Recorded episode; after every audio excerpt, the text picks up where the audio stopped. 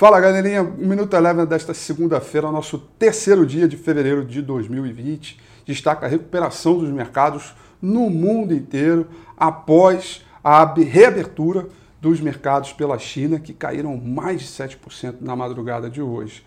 Muito, é, boa parte dessa queda foi por conta de ajustes, afinal de contas, o mercado chinês ficou fechado por mais é, de uma semana.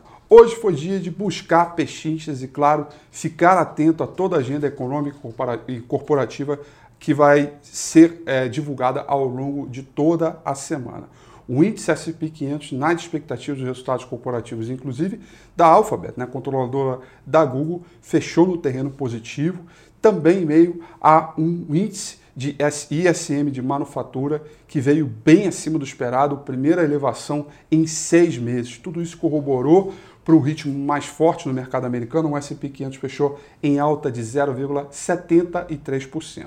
A apetite por risco e busca por pechinches também aconteceu no índice mercado emergente, que subiu 1,12%. O petróleo voltou a cair, ainda em meio às preocupações sobre a desaceleração da China em função do coronavírus, caiu 4,17%.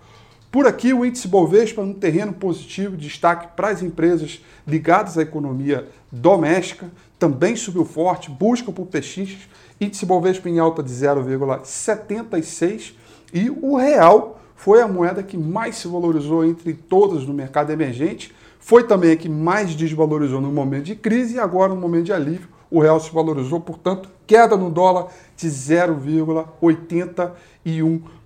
Essa semana ela é bem importante porque a gente tem reunião do cupom, vamos ter resultados de agenda econômica, por exemplo, vendas de veículos da Anfávia, é, vamos ter também resultados corporativos, bancos essa semana, payroll para sair na, na próxima sexta-feira, ou seja, está só no início, mas os investidores resolveram buscar aquelas distorções provocadas né, com as fortes quedas que aconteceram na semana passada.